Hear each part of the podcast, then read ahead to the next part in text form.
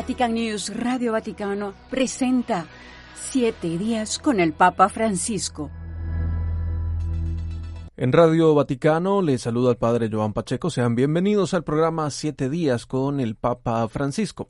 Recordemos algunas de las palabras, discursos del Santo Padre eh, recientes, aquellas del Ángelus del domingo pasado.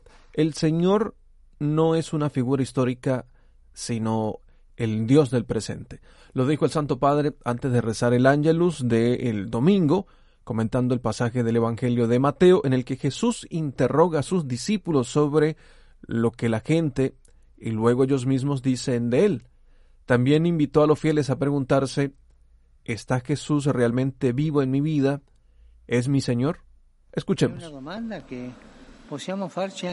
Es una pregunta que podemos hacernos también nosotros. ¿Qué dice la gente de Jesús? En general, cosas hermosas. Muchos lo ven como un gran maestro, como una persona especial, buena, justa, coherente, valiente. Pero esto es suficiente para entender quién es y sobre todo es suficiente para Jesús. No. De hecho, si él fuera solamente un personaje del pasado, como lo eran para la gente de aquel tiempo las figuras citadas en el Evangelio, Juan Bautista, Moisés, Elías y los grandes profetas, sería solo un hermoso recuerdo de un tiempo pasado.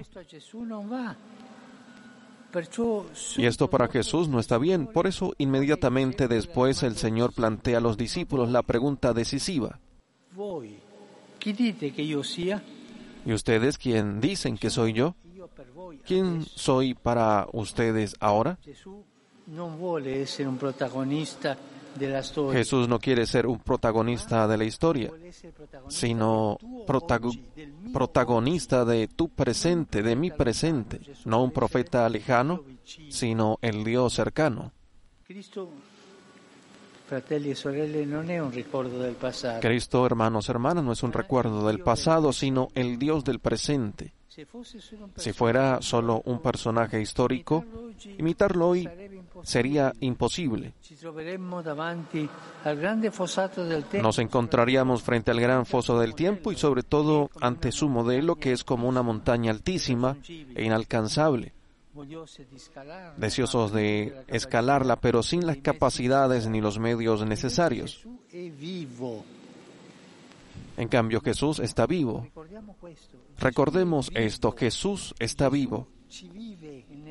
Jesús vive en la iglesia, vive en el mundo.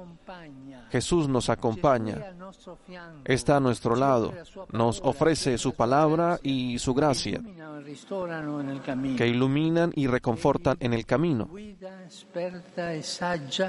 El guía experto y sabio está feliz de acompañarnos en el sendero más difícil y en las ascensiones más impracticables. Queridos hermanos y hermanas, en el camino de la vida no estamos solos porque Cristo está con nosotros y nos ayuda a caminar, como hizo con Pedro y con los demás discípulos.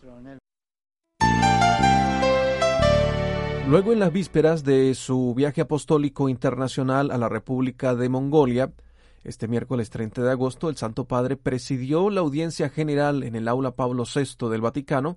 En esta ocasión, el pontífice invitó a mirar el testimonio de Santa Catalina Tecahuita, la primera mujer indígena de Norteamérica que fue canonizada.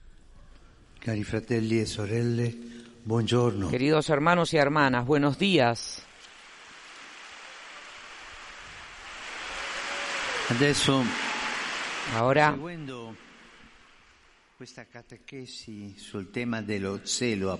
continuando nuestra catequesis sobre el tema del celo apostólico y la pasión por el anuncio del Evangelio, hoy vemos a Santa Catalina Tega Tecahuita, la primera mujer nativa de Norteamérica, que fue canonizada.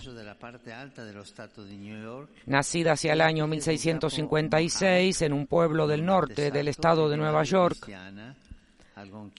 era hija de un jefe Mohawk no bautizado y de una madre algonquina cristiana que enseñó a Catalina a rezar y a cantar himnos a Dios.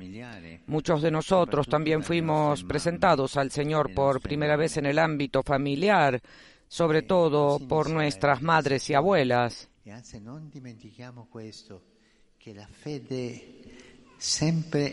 La evangelización comienza a menudo así, con gestos sencillos, pequeños, como los padres que ayudan a sus hijos.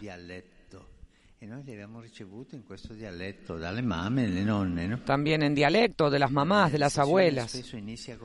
La evangelización a menudo comienza así, con gestos sencillos, pequeños, como los padres que ayudan a sus hijos a aprender a hablar con Dios en la oración y les hablan a ellos de su amor grande y misericordioso la base de la fe de Catalina y a menudo también para nosotros se pusieron de este modo. El dialecto de la fe enseñado por las madres. Cuando Catalina tenía cuatro años, una grave epidemia de viruela azotó a su pueblo. Tanto sus padres como su hermano menor murieron y la misma Catalina quedó con cicatrices, con cicatrices en su rostro y problemas de visión.